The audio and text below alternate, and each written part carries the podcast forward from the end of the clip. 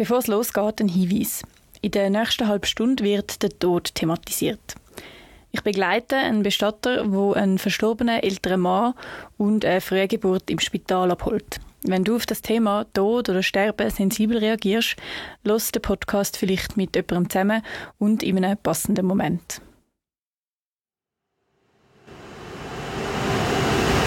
Ja, da sieht man das Feuer. Also brennt lichterloh. Das ist jetzt Nachverbrennung. Also das, was vom Verstorbenen von oben vom Rost auf die Unteraschenplatte gefallen ist, haben wir mit dem Schaber zurückgezogen und da ist jetzt Nachverbrennung. Da tun die sterblichen Überreste und die Taschen ausbrennen. Ja, und das brennt jetzt hier noch relativ gut, ja. Rolf Steinmann und ich, wir spienzeln durch ein rundes Löchli in einen grossen Ofen. Das Feuer leuchtet uns hell und knallorange entgegen. Sonst sehen wir eigentlich nichts. Kein Sarg, kein Knochen, nichts, wo darauf hinweist, dass da drin gerade ein Mensch verbrannt worden ist.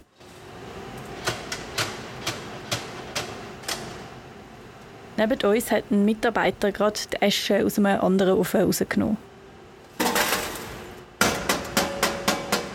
Jetzt tut der René mit der Zange die grossen Teile rausnehmen.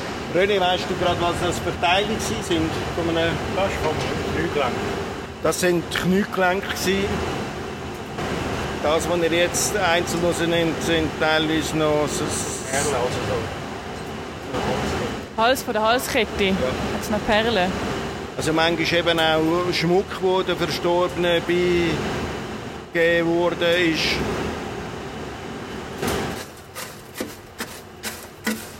Der René wühlt mit einem Magnetstab durch die Asche und sortiert unverbrenntes Metall aus. Dass das, was da gerade vor mir liegt, sollte ein menschlicher Überrest sein, finde ich schwierig zu glauben. Die Asche sieht nicht so aus wie von einem Feuer, finde ich, zum Beispiel nach einem Brötchen. Es ist mega hell, fast weiß und es hat so extrem filigrane Teile drin. Ich finde es noch schwierig zu beschreiben. Irgendwie erinnert es mich an Korallen.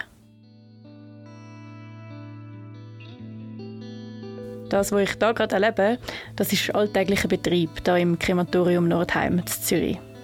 Das Krematorium Nordheim ist das grösste Krematorium in der Schweiz. Insgesamt gibt es 26. Der Rolf Steinmann leitet es seit über 20 Jahren. In den letzten 15, 20 Jahren haben die Kremationen in der Schweiz stark zugenommen. In Zürich lassen sich heute 9 von 10 Leuten verbrennen. Die Erdbestattung, also dass der Mensch im Sarg in der Erde vergraben wird, ist eigentlich nur noch die Ausnahme. Was sind die Gründe, die für die Kremation sprechen? Und warum verwandelt sich unsere Bestattungskultur und was sagt das über uns als Gesellschaft aus? In diesem Podcast gehe ich diesen Fragen an. Das Ziel ist, dass du am Schluss einen Überblick über unsere Bestattungskultur hast und vielleicht regt dich die halbe Stunde auch an, um darüber nachzudenken, welchen Umgang du und dein Umfeld mit dem Tod haben und wie du mal möchtest bestattet werden. Ich bin Lea Schepers. Wir fangen am Anfang vom Ende an, quasi bei der ersten Station der letzten Reise, im Auto vom Bestatter. Ich bin unterwegs mit dem Berto Biacci. Er ist Bestatter und hat im Fricktal im Kanton Aargau ein eigenes Geschäft mit sechs Angestellten. Heute Morgen ist im Spital zu Basel ein älterer Mann gestorben und vor ein paar Tagen ein frühgeborenes Baby. Die beiden muss der Berto Biacci jetzt holen und ich darf ihn begleiten. Genau, wir sind auf dem Weg zu einem Kind, das gestorben ist. Das Kind ist schon länger gestorben. Also es ist ein Baby in der 24. Woche. Und ab der 24. Woche ist eine Frühgeburt bestattungspflichtig. Also entweder 24. Woche oder mehr als 500 Gramm. Also das heisst, wir müssen es bestatten. Vorher sind die Frühgeburten werden eigentlich äh, gleich behandelt wie Medizinalabfälle, also da ist keine Bestattungspflicht. Und die Familie, wo wir jetzt unterwegs sind, also zum Kind, da, die wollen eine Erdbestattung. Das Kind ist allerdings schon vor einer Woche gestorben, aber das ist jetzt bis jetzt eigentlich auf der Gebärabteilung.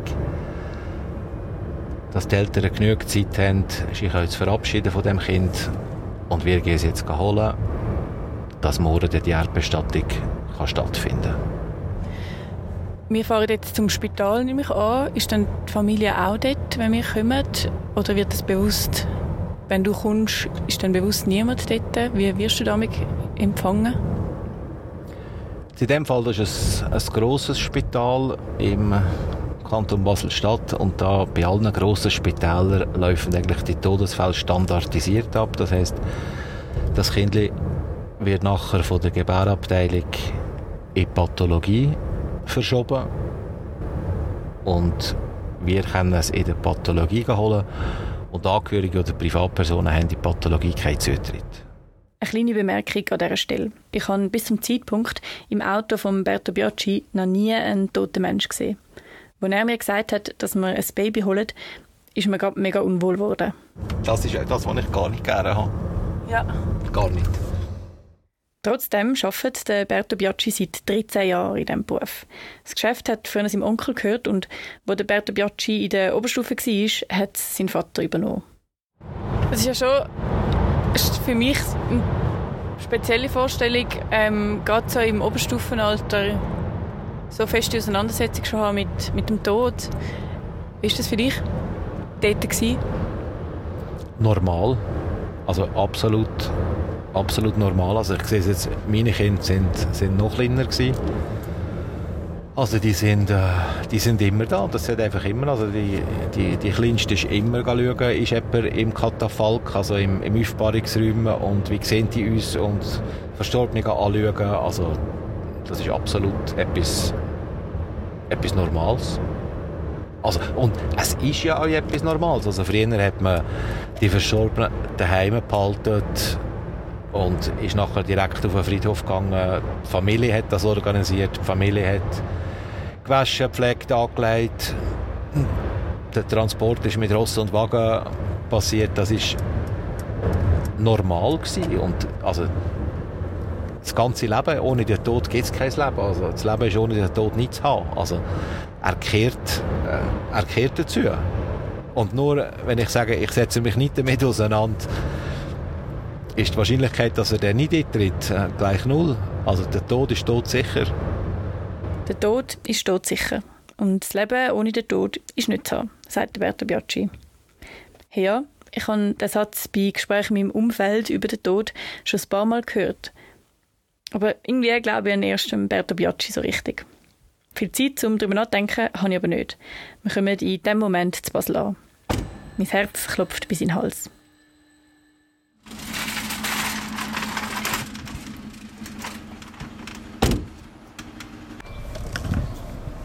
Ein paar Minuten später hocken wir wieder im Auto. Im Kofferraum liegt eingepackt in einem schwarzen Leichensack der verstorbene Mann. Und zwischen dem Berto Biaggi und mir, in einem türkisen Stoffkörbli mit weißen Sternchen, liegt das verstorbene Mädchen. Ein Plüschtierli verdeckt ihren Körper. So fahren wir zurück in Aargau.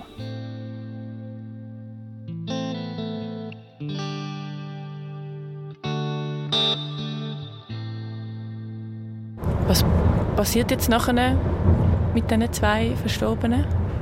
Der Sohn vom älteren Mann bringt Kleider vorbei in der nächsten Viertelstunde. Die will ihn pflegen, neue Kleider anlegen und ins Sarg betten, dass die Frau und Geschwister vom Mann nachher können sich verabschieden Und so wie jetzt abgemacht ist, bleibt er bei uns, Oberfrick, im Raum der Stille das ist ein Aufbahrungsraum mit einem Katafalk, der gekühlt ist, bis einen Tag vor der Kremation. Und das Mami, oder wie du sagst, Baby, das äh, bleibt jetzt auch bei uns bis morgen. Und morgen bringen wir das auf den Friedhof, übergeben es den Eltern. Und die Eltern haben ein Wiederkörbchen machen Und die dienen das Mami in das Wiederkörbchen und es wird der bestattet morgen Nachmittag. Zurück im Fricktal, beim Geschäft von Berto Biaggi, wartet seine Mitarbeiterin Daniela auf ihn. Die beiden lupfen den Mann vorsichtig aus dem Leichensack und legen dann in einen hellen Holzsack, der mit weißem Stoff verkleidet ist. Dann ziehen sie ihn ab und fangen dann an waschen.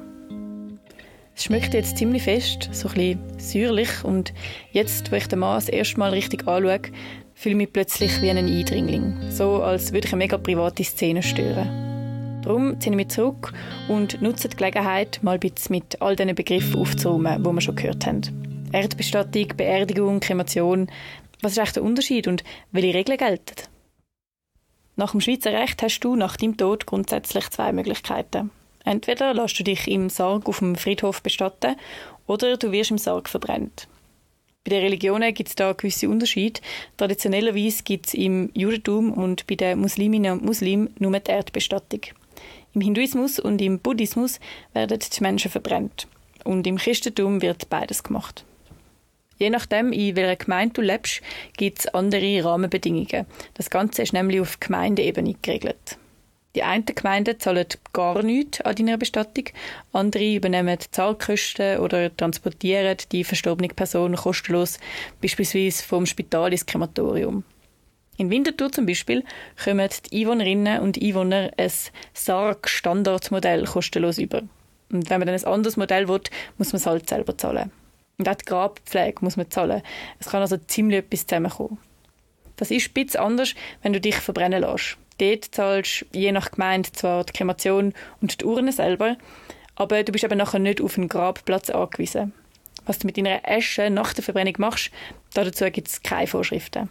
Du kannst sie auf dem Friedhof in einem Urnengrab platzieren lassen oder deine Angehörigen verstreuen deine Asche auf dem Wasser, im Wald, auf einer Wiese. Es gibt also ganz individuelle Wünsche und Angebote.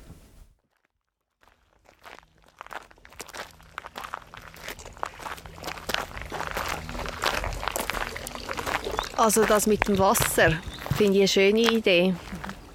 Ähm, ist sicher auch lange etwas gewesen, wo ich als Antwort gegeben hätte. Ich würde ins Wasser verstreut werden. Für mich wäre es dann ein Fluss und offen, offen in einen Fluss streuen. Das ist Katrin Hensli. Katrin findet zwar die Idee vom Verstreuen der Asche im Wasser schön, aber sie hat eigentlich einen anderen Plan. Sie möchte ihre Urne selber basteln. Ich habe mir überlegt, dass es ein Naturmaterial sein muss, weil ich würde gerne vergraben werden und ich würde gerne einen Birkenstamm aushöhlen und den so machen, dass er dann einen Deckel hat, wo man zumachen kann. Ich treffe Katrin für einen Spaziergang durch den Wald, in der Gemeinde Wald im Kanton Zürich. Sie arbeitet hier als Naturheilpraktikerin. Dass Katrin mit 38 so genau weiß, wie sie will bestattet werden, hat mehrere Gründe. Ähm, das eine ist, ich habe eine gute Freundin, die sich als Künstlerin fest mit dem Tod auseinandersetzt, wo ähm, das auch in den letzten zwei Jahren so ein angekickt hat. Wir reden durch das viel darüber. Und das andere ist, dass ich seit anderthalb Jahren Krebs habe und natürlich mit einer Krankheit, die schon äh, recht heftig ist und viele Leute auch daran sterben, ähm, das Thema Tod viel näher in meinem Leben ist. Der Kathrin ist es wichtig, dass nach der Verbrennung nichts in der Erde bleibt, wo nicht einfach dort kommt. Kein Sargnägel, kein Hüftgelenk. Und ich komme ja so ein bisschen so ein bisschen ähm, das Interesse auch mit den ganzen ähm, so alte Traditionen wieder aufgreifen und man kann ja eigentlich mit den Birken, mit dem Birkenpech wie auch so einen Leim machen. Also man kennt sie wirklich, also die Idee ist wirklich, dass sie nachher auch so verschlossen wird, dass wie alles nachher wie kann verrotten in dieser Erde und dass dann irgendwann wie gar nicht mehr um ist so rückstandslos eben wieder zurück in den Kreislauf der Natur. Kathrin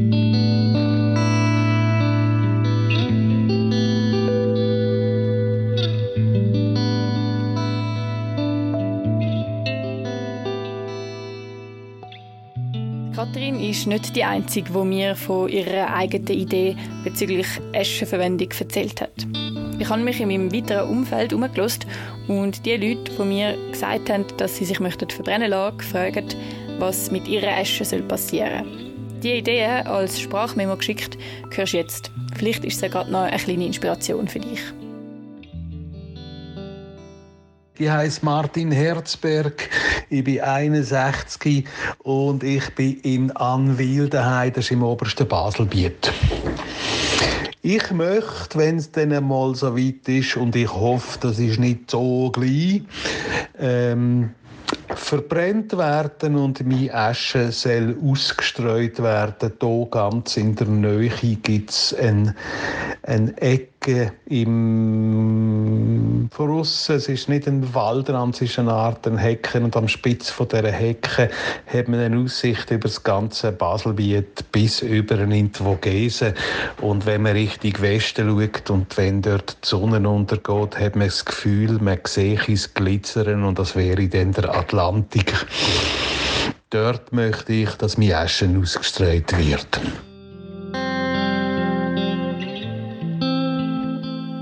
Ich bin der Lars Zjörgen. Ich bin 40 und ich bin von Bern. Wenn es ähm, nur nach mir geht, dann werde ich verbrannt werden und meine Asche soll im Gewässer verstreut werden. Am liebsten in einem fließenden Gewässer, in einem Bächli oder in einem Fluss. Es muss nicht Aare sein, es kann Aare sein. Aber das spielt wie nicht so eine Rolle für mich. Ich habe jetzt nicht eine ausschließliche Liebe zur Aare, aber irgendwo in einem fließenden Gewässer rein geschüttet werden. Ein bisschen fein vielleicht, aber äh, einfach rein, rein, ja, rein da werden, zugefügt werden, dass die Asche dann kann weiterreisen und eigentlich mit dem Gewässer sich mit der Erde verbindet auf eine Art. Das, das fände ich schön.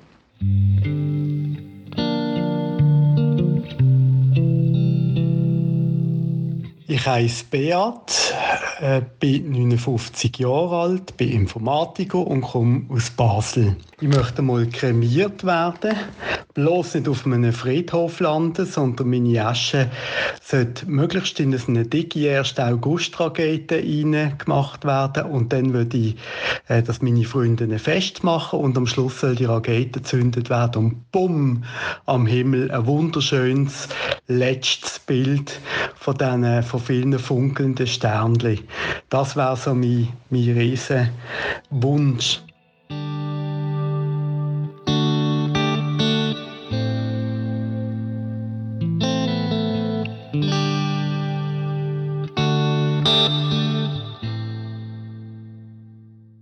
Zurück im Auto vom Bestatter Berto Biaggi. Wir sind unterwegs zum nächsten Termin. Ich erzähle vom letzten Wunsch, den wir da gehört haben, vom Beat, wo seine Asche in eine 1. August-Rakete packen Ist das das Verrückteste, was du schon gehört hast? Oder könntest du mir dann noch andere verrückte Beispiele geben, die du vielleicht kennst? Was heisst verrückt? Also, es muss, es muss für den, der stirbt und sich vorgängig damit auseinandersetzt, und für die Angehörigen Stimmung sein. Vielleicht das Speziellste, was ich bis jetzt hatte, ist, dass jemand, der grosser, grosser Fan ist von Welträumen, gerne seine Asche auf den Mond schicken Verrückt. Ich für mich bräuchte es nicht, aber es ist nicht an mir zu werten, ist jetzt das verrückt oder ist das gut oder ist das schlecht. Das finde ich ist äh, etwas sehr Individuelles, was jeder für sich selber zusammen mit den Angehörigen muss, äh, muss definieren. Also das Beispiel, was du gesagt hast mit dem, mit dem Vulkan. Ich persönlich wollte nicht, dass meine Asche nachher vom Himmel regnet auf Köpfe von meinen Angehörigen oder im schlimmsten Fall noch aufs kalte Buffet müsste ich für mich nicht haben. Aber wie gesagt, das muss jeder für sich selber entscheiden. Und eben eigentlich erlaubt wäre es oder es ist nicht verboten? Also nochmal, mit der Asche machen kannst du, was du willst. Du kannst die in einen Vulkan abfüllen, du kannst die Scheisse abladen, du kannst machen, was du willst. Also das gibt keine Vorschriften in der Schweiz. Wenn ich sage, keine Vorschriften, einfach was sonst mit Asche auch nicht darfst machen. Also du kannst nicht, äh, also da kommt der, der Gewässerschutz, oder? Also wenn du, wenn jetzt ein Bestatter die Idee hat, ich bestelle Urne und sobald dass ich 100 Urnen habe, miete ich ein Flugzeug und kippe die oben mal ins Gletscher raus. Nein, aber das ist eine Umweltverschmutzung. Oder ich riere die Asche in, äh, zusammen mit einer Metallurne in Zürichsee und die spielt es nachher ans Ufer. Ich darf nicht machen, was ich will, aber es wird nicht unterscheiden, ist das jetzt Asche von einem Schmine oder ist das Asche von einem Menschen. Was bedeutet das denn für dich als Bestatter, wenn sich das so ein bisschen oder inwiefern oder überhaupt verändert sich dein Job, wenn so die Leute sich nicht mehr unbedingt klassisch erdbestatten lassen? Gar nicht. Oder also, die, es geht immer darum, wenn jemand gestorben ist, muss der Verstorbene muss gepflegt sein. Er wird entweder mit privaten Kleidern angelegt oder mit einem Sterbehemd oder mit einem Sterbetuch und wird in Sarg gebettet. Das ist bei Erdbestattung so, das ist bei Kremation so. Und dann ist die Frage, was passiert mit dem Sarg bis zur Bestattung. Und ich sage jetzt extra Bestattung. Bestattung in Form von einer Kremation. Also wo ist der Sarg bis zur Kremation? Ist der auf dem Friedhof in einer Aufbahrung, wo ein Katafalk, wo gekühlt ist? Ist der bei uns im Geschäft, wo wir auch die Möglichkeit haben, den Körper zu kühlen? Geht er direkt ins Krematorium, wo auch gekühlt wird? Und wenn es eine Erdbestattung gibt, geht er allermeistens auf einen Friedhof, wo der Körper auch gekühlt werden kann, bis zur Erdbestattung. Wenn die Gemeinde eine Kühlmöglichkeit hat. Sonst bleibt er bei uns und geht am Tag der Beerdigung direkt auf einen, Friedhof. Aber ob jetzt Erdbestattung oder nicht, die Frage ist mir, gibt es eine Aufbahrung, wollen sich die Leute noch verabschieden oder ist das nicht der Fall? Aber da ändert sich in meinem Job als Bestatter eigentlich nichts. Für mich ist es irgendwie noch beruhigend zu wissen, dass Berto Biaggi und seine Kolleginnen und Kollegen jemand da ist, der sich um mich kümmert, wenn ich gestorben bin. Der mich dort abholt, wo ich dann eben bin, mich ins Sarg leitet und für die Kremation oder für die Erdbestattung vorbereitet. Außerdem ist der Berto Biaggi in diesem Moment ja auch die Person, die den Kühlkopf bewahrt, wo bürokratisch mit den Angehörigen bespricht und sich auch häufig ihre Emotionen abfängt. Einer, der die Veränderung im Bestattungswesen durchaus spürt, ist der Rolf Steinmann, der Leiter vom Krematorium Nordheim Zürich. Ihn haben wir ganz am Anfang gehört. Ja, Bestattungskultur verändern, das zeigt sich bei mir äh, sehr gut, wenn ich jetzt so über den Friedhof oder über unsere 19 städtischen Friedhöfe laufe. Da sieht man es nämlich optisch ganz gut.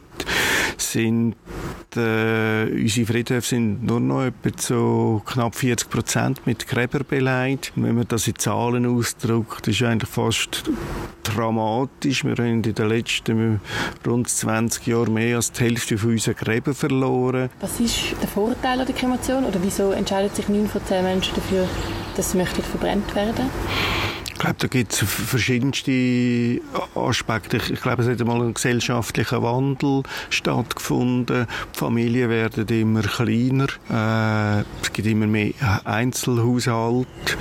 Äh, Bindung zu den Religionen ist kleiner. Du hast mehr Möglichkeiten mit äh, mit der Kremation. Einerseits äh, von den Grabtypen, die dir zur Verfügung stehen.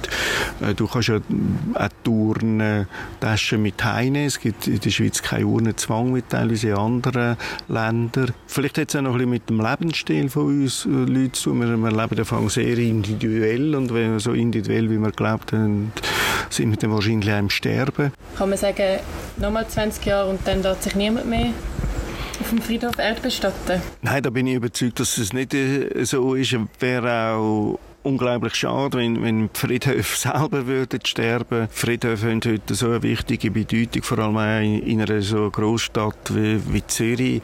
Es ist sehr viel mit Lebensqualität zu tun. Grünflächen, sind Oasen mitten in der Stadt. Es ist äh, Grabmalkultur, hat historische Gebäude drauf.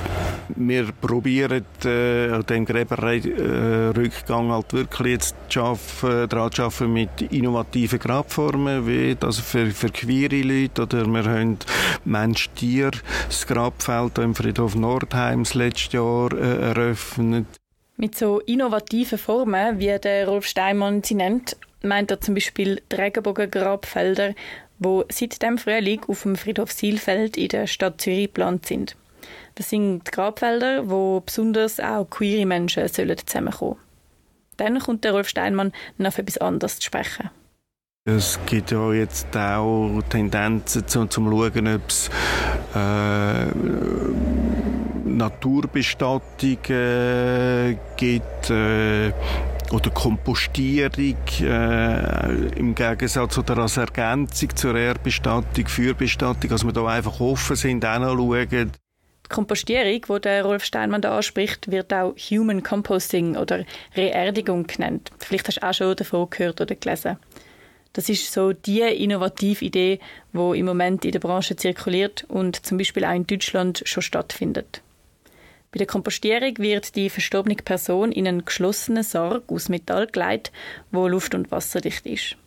Sie liegt dann so auf einem Bett aus Stroh und Blumen und Heu und der Körper zersetzt sich dann innerhalb von 40 Tagen zu einem nährstoffhaltigen Kompost. Die Methode ist weniger umweltschädlich als die Kremation oder die Erdbestattung, weil zum Beispiel metallische Prothesen, Herzschrittmacher, nicht in der Erde stecken bleiben und weil bei der Verbrennung schädliche Stoffe können freigesetzt werden wo im Moment müssen abgefiltert werden und dann als Sonderabfall irgendwo entsorgt werden. Etwas, das noch weiter geht als die Erdigung, ist das Konzept der Humusation. Das schlägt vor, dass der verstorbene Mensch ohne Sarg in die Erde gelegt wird und dort mit Hilfe von natürlichen Materialien von selber verwest. Nach einem Jahr sollte der Körper dann komplett zu Humus verwandelt sein und die Überbleibsel wie eine Prothese oder so können dann rausgepflückt werden. Bei beiden von diesen Methoden gibt es allerdings noch Leute, die bemängeln, dass zu viele wissenschaftliche Grundlagen fehlen. Bis man das also in der Schweiz machen kann, dauert es sicher noch ein paar Jahre. Kann man sagen, wenn sich die Bestattungskultur verändert, dann verändert sich ja auch irgendwie, wie, wie die Gesellschaft überhaupt mit dem umgeht.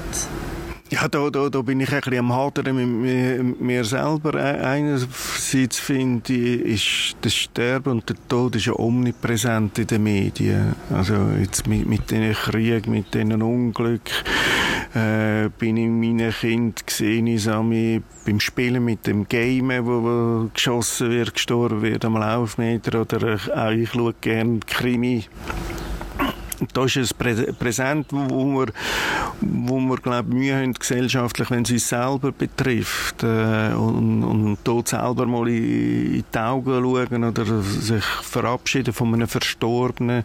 Die Tendenz, äh, Verstorbene auch möglichst schnell wegzuschaffen. Äh, so, ja, es sind schwere Momente ich glaube, dort, müssen wir den Tod wieder schauen, dass wir ihn mehr in den Alltag könnten integrieren dass es wieder ein bisschen etwas Natürliches wird. Und für mich persönlich finde ich, ist das Wissen, dass das Leben endlich ist, finde ich eine grosse Qualität. Ich lebe, glaube mein Leben wirklich sehr viel bewusster, äh, bin für vieles dankbar, bin nicht der, der Zeug einfach immer zurückschiebt. Ich habe Ziele und die probiere ich dann auch möglichst zeitnah umzusetzen, also es bewusst um, umgehen mit dem, mit der Lebenszeit, wo man hat und dankbar und auch ähm, ein bisschen demütig sein, wo man, wo man hat und das Positive auch zu sehen und dem einen größeren Stellenwert zu geben.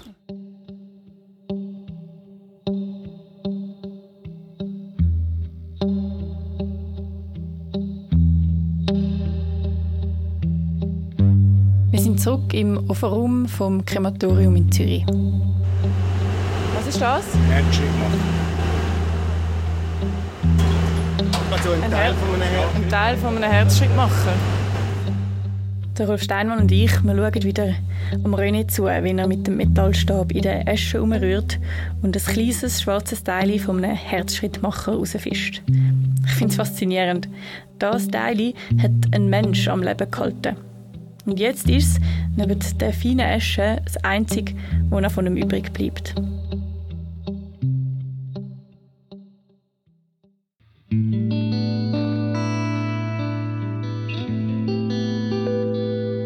Wenn du mir möchtest erzählen, was dir beim Hören von dieser Podcast-Folge durch den Kopf gegangen ist, dann freue ich mich mega über ein Mail von dir. Meinen Kontakt findest du in den Show Notes.